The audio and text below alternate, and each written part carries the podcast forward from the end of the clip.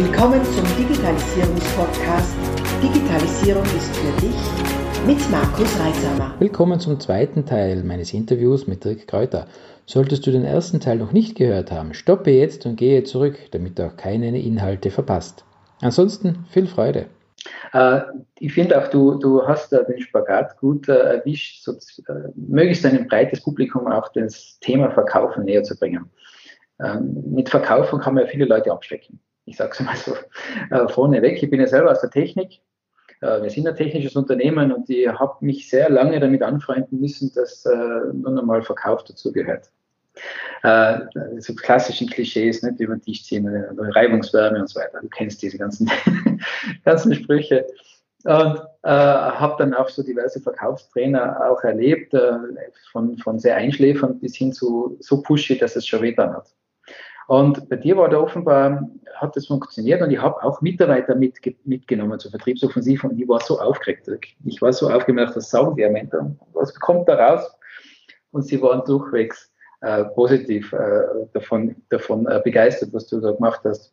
Äh, natürlich das eine oder andere Thema, was wir noch kontroversiell äh, diskutiert haben, das war auch gut.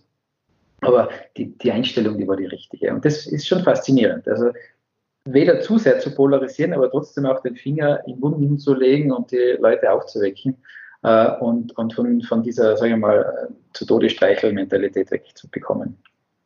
Und offenbar machst du das im Betrieb auch so. Sonst würdest du nicht solche, so ein gutes Team anziehen.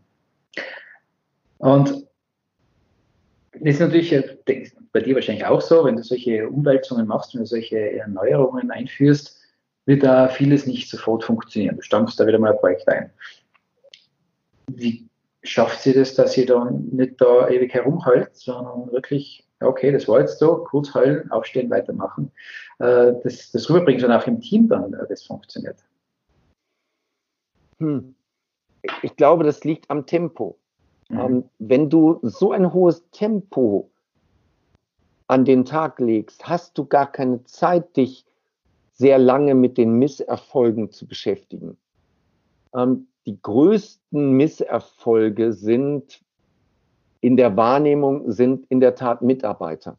Mhm. Das, sind, das sind echt so die größten Misserfolge. Du, du machst ein sehr gutes Recruiting, du denkst, es passt, du stellst jemanden ein, der bleibt dann auch eine Zeit lang, ähm, er kriegt Projekte, kriegt die Projekte aber nicht umgesetzt, ähm, die, er bleibt hinter den Erwartungen zurück.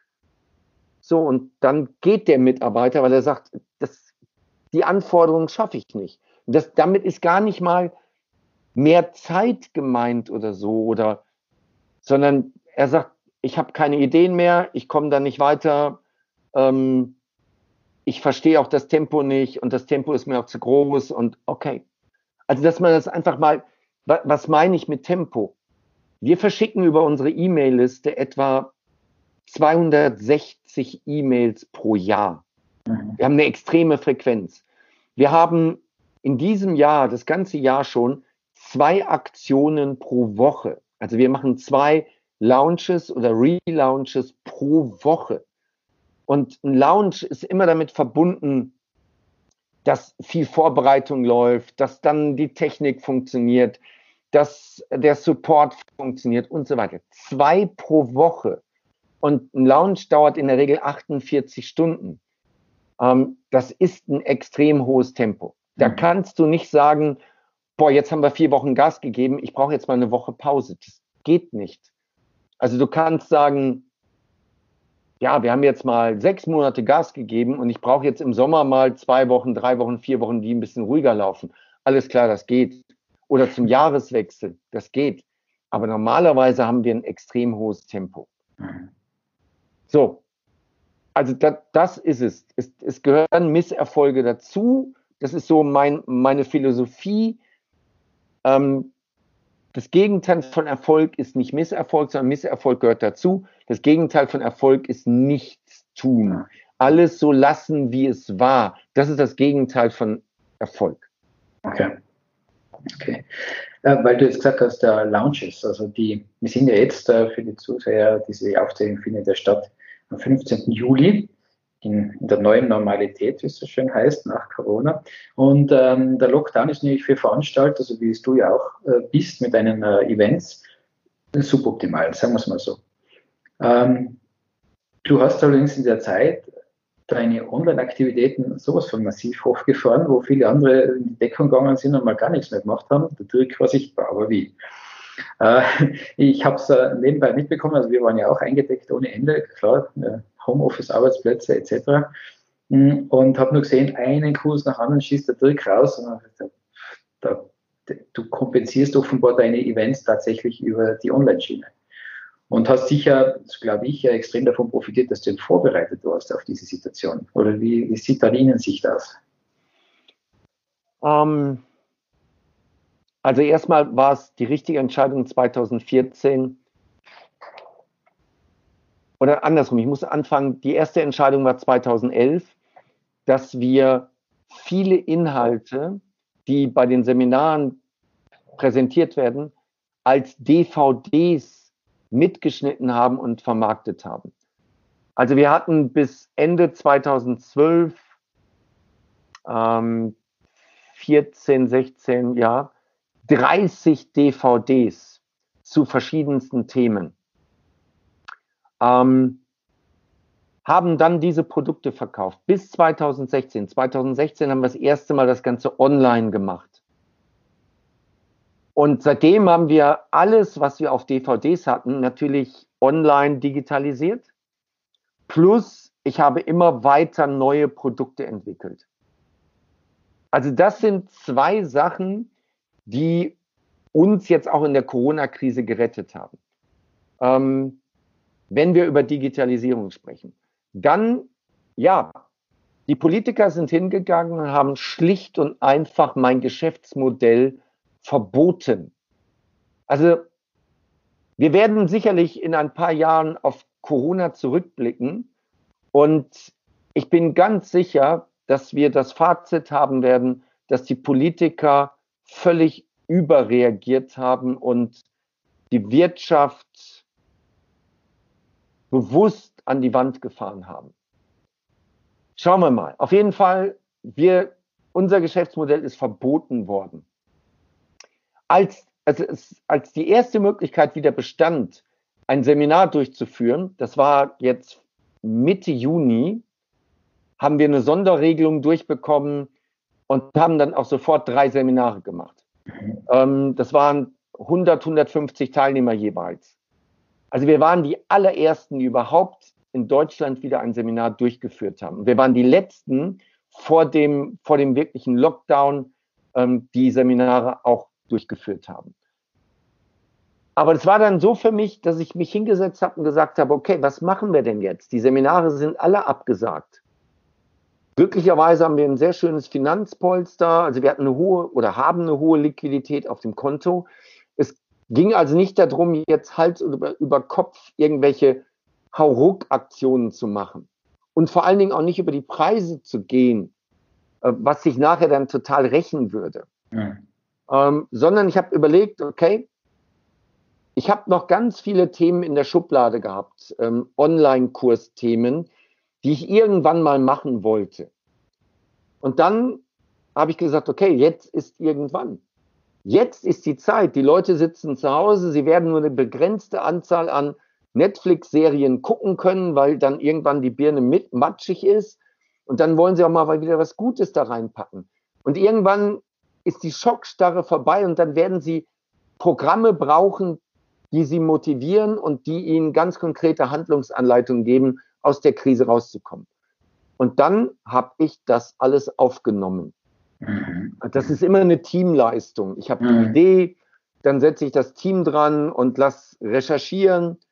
Äh, da gibt es eine tiefe Content-Recherche. Dann baue ich den recherchierten Content mit meinem bisherigen Content zusammen, bringe das Ganze in eine Form. Dann werden PowerPoint-Folien gebaut und äh, dann nehme ich irgendwann den Kurs auf. Dann wird der Kurs online gestellt, optimiert und online gestellt und dann wird er vermarktet. Da haben wir dann von März bis, bis jetzt aktuell äh, einen Rhythmus von tatsächlich zwei neuen Kursen pro Monat. Also ich habe den einen fertig gemacht und dann bin ich schon direkt an den nächsten wieder rangegangen. Ja, und so haben wir dann diese Online-Kurse gemacht. Und ähm, unsere Kunden haben das wirklich gefeiert. Unser erfolgreichster Online-Kurs heißt Krisenmasterplan. Und den hatte ich schon länger geplant. Ich habe im, ich habe im November ein Video aufgenommen und habe gesagt, 2020 werden wir in eine Krise reinrutschen und diese Krise wird lange halten und die wird ganz bitterböse sein. Und damals haben mich viele belächelt und ähm, gesagt, was für ein Unsinn, du hast doch gar keine Ahnung. Und jetzt gibt es dieses Video, was über 100.000 Views hat. Und die Leute schreiben mir und sagen, woher wusstest du das? Ja, und ich habe damals gesagt, ich werde einen Kurs machen, aber ich wollte einen Kurs machen, wie bereitest du dich auf die Krise vor? Und die meisten Sachen, die ich vorbereitet hatte, passten nicht mehr, weil wir waren mitten in der Krise drin. Jetzt ging es nicht mehr darum, wie bereitest du dich vor, sondern wie schaffst du es in der Krise halbwegs da durchzukommen mhm. oder eben auch zu gewinnen. Mhm. Ja, das war der erfolgreichste. Dann haben wir aber auch so, der, der zweiterfolgreichste ist äh, LinkedIn, wie du über LinkedIn mhm. Neukunden gewinnst. Der dritterfolgreichste ist ähm, ähm, High-Speed-Selling. Da gibt okay. es sieben Hebel, wie du im Vertrieb ganz schnell Ergebnisse hast. Mhm. Und das, das ist jetzt natürlich auch der Punkt. Es geht nicht um eine sechs Monate Ausbildung, sondern es geht um einen Online-Kurs dann, den du im Idealfall an einem Tag komplett durcharbeiten kannst. Also Umfang, was weiß ich, zehn Kapitel und jedes Kapitel so 20 bis 30 Minuten. Ähm, das ist jetzt gerade der Zeitgeist. Mhm. Mhm. Also, das war jetzt eine lange Antwort auf eine kurze Frage, aber so haben wir das gelöst. passt wunderbar. Erstens hast du mal eine Frage äh, schon vorweggenommen, da komme ich gleich dazu. Und natürlich nur der Hinweis in den Shownotes sind dann die Links zu Dirks Produkte. Es sind logischerweise Affiliate-Links. Ne? Wir werden das im falschen Interview, wenn das nicht Affiliate-Links werden. Und ähm, drum, Achtung, Werbung. Ja, das ist dann da die Anmerkung dazu. Du hast mir die Frage vorweggenommen, äh, es scheint so, als ob dir so ein Kurs so locker von der Hand geht. Aber der Trick macht einmal schnell zwei solche Online-Kurse pro Monat. Äh, wenn man ein bisschen eine Idee hat von Aufnahme, Konzeption, Inhalt und so weiter, ist das klar, dass es verdammt viel Arbeit ist. Äh, noch dazu postest du coole Surffotos und äh, sonstige Freizeitaktivitäten. Also du bist jetzt nicht gerade jemand, der, der dann äh, sich komplett äh, ruiniert bei der ganzen Aktion. Stimmt es, dass du äh, auch solche Themen wie zum Beispiel das Produzieren von solchen Online-Kursen in deinen Geschäftsprozessen so gut verankert hast, dass das unter Anführungszeichen automatisiert ist, also im Team automatisiert ist? Also äh, es gibt ganz klare Prozesse, ja.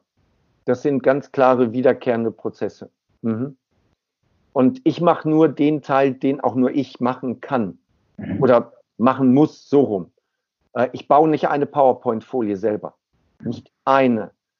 Ähm, ich stelle die, ich stell die Videos auch nicht später bei Kajabi ein in die Oberfläche. Das mache ich nicht. Mhm. Ähm, das macht alles das Team. Und jetzt, wie, wie geht das? Und man muss halt wissen, ich mache meinen Job seit 30 Jahren. Ich mache seit 1990 ähm, Produktschulungen, Verkaufsschulungen und so weiter ich habe jedes Thema, was es zum Thema Verkauf gibt, in den letzten 30 Jahren schon mal bei irgendeinem Kunden als Inhouse-Training gehabt. Das heißt, ich habe immer wieder mich in neue Vertriebsthemen einarbeiten müssen. Ich habe jegliche Literatur zu dem Thema gesichtet, was ist in den letzten 30 Jahren und auch davor auf den Markt gekommen. Und jetzt geht es immer nur darum, okay, unsere Kunden haben folgende Aufgabenstellung. Wie löst du das am besten? Und da habe ich, ich habe diese Aufgabenstellung in der Regel schon zehnmal für andere Kunden gelöst, mit irgendwelchen Vertriebsorganisationen trainiert und dann nachher auch wirklich umgesetzt. Ich weiß, was funktioniert und was nicht funktioniert. Und ich musste halt mein ganzes Wissen der letzten 30 Jahre zu einem bestimmten Thema mal wieder neu strukturieren, mhm. mhm. plus die Content-Recherche durch das Team mit einfließen zu lassen. Dann diktiere ich den Content runter. Also ich bringe ihn in eine Struktur, diktiere ihn runter. Mein Team erstellt die PowerPoint-Folien dann gibt es Feedback dazu, dann müssen die überarbeitet werden und dann nehme ich diesen Kurs auf. Und es gibt Kurse, die ich auch selber in zwei Tagen aufgenommen habe. Mhm. Also wirklich, dann bin ich einmal im Flow und dann gibt es auch keine Ablenkung und dann nehme ich das alles in einem auf. Aber in der Tat, es läuft, das ist eine Maschine, die ineinander läuft. Mhm. Und deswegen können wir diesen Output machen bei gleichbleibend hoher Qualität. Mhm. Mhm. Und diese Prozesse, von denen du gesprochen hast, also die definiert sind, hast du die irgendwo niedergeschrieben oder ist das entstehen die oder leben die dann im Unternehmen? Nee, nee, die sind, also du machst den ersten, zweiten Kurs, den machst du mal so und du weißt, okay, das können wir besser machen, das würde besser gehen. Dann wird darüber ein Protokoll geführt, über diesen mhm. Prozess und dann haben wir das Protokoll. Und dann brauchen wir immer nur noch uns an dem Protokoll zu orientieren und zwischendurch mal das Protokoll zu optimieren. So, mhm. aber das ist einmal aufgeschrieben und das ist jetzt wirklich keine Raketentechnik. Mhm. Zumal, wenn du einmal eine Struktur hast, die funktioniert, äh, dann wird um diese Struktur herum gebaut. Also wenn ein Online-Kurs irgendwie zwölf Kapitel hat, schlussendlich, und da sind dann acht die Kern-Content-Kapitel, dann ist der Rest, da, da können sich meine Leute dann an den alten Folien bedienen und können sagen, okay, wir nehmen mal den letzten Kurs, der erfolgreich war und passen das neue Thema auf den letzten Kurs an. So. Und dann ist das relativ einfach. Okay, ja, gewaltig. Wenn man dich auf der Bühne gesehen hat oder auch wenn man mal die Gelegenheit hatte, auf die Bühne zu schauen, dann sieht man ja dann auch schon die diversen Displays unten stehen. Also es ist ja alles sehr, sehr professionell, von, von Zeitablauf, die Folien, äh, dann auch noch die ganzen Regieeinspielungen. Also dem Zufall äh, scheinst du nicht viel zu überlassen. Nee. Also das, das ist das Spannende, dass die meisten immer denken, der macht das alles so locker und aber glaub mir, ich weiß genau, wann welche Folie kommt, wann ich welches Beispiel bringe. Ähm, ich weiß, wann ich wo auf der Bühne stehen muss. Äh, und, und, und. Das haben wir alles in unseren Ablaufplänen drin. Es mhm. sieht total locker aus. Es ist wie ein, was weiß ich, ein Theaterstück oder ein Musical. Es sieht alles so fließend aus, aber das ist im Hintergrund alles geplant. Mhm. Mhm. Auch dank eines sehr, sehr äh, tüchtigen und, und ja, gut eingespielten Teams. Ja.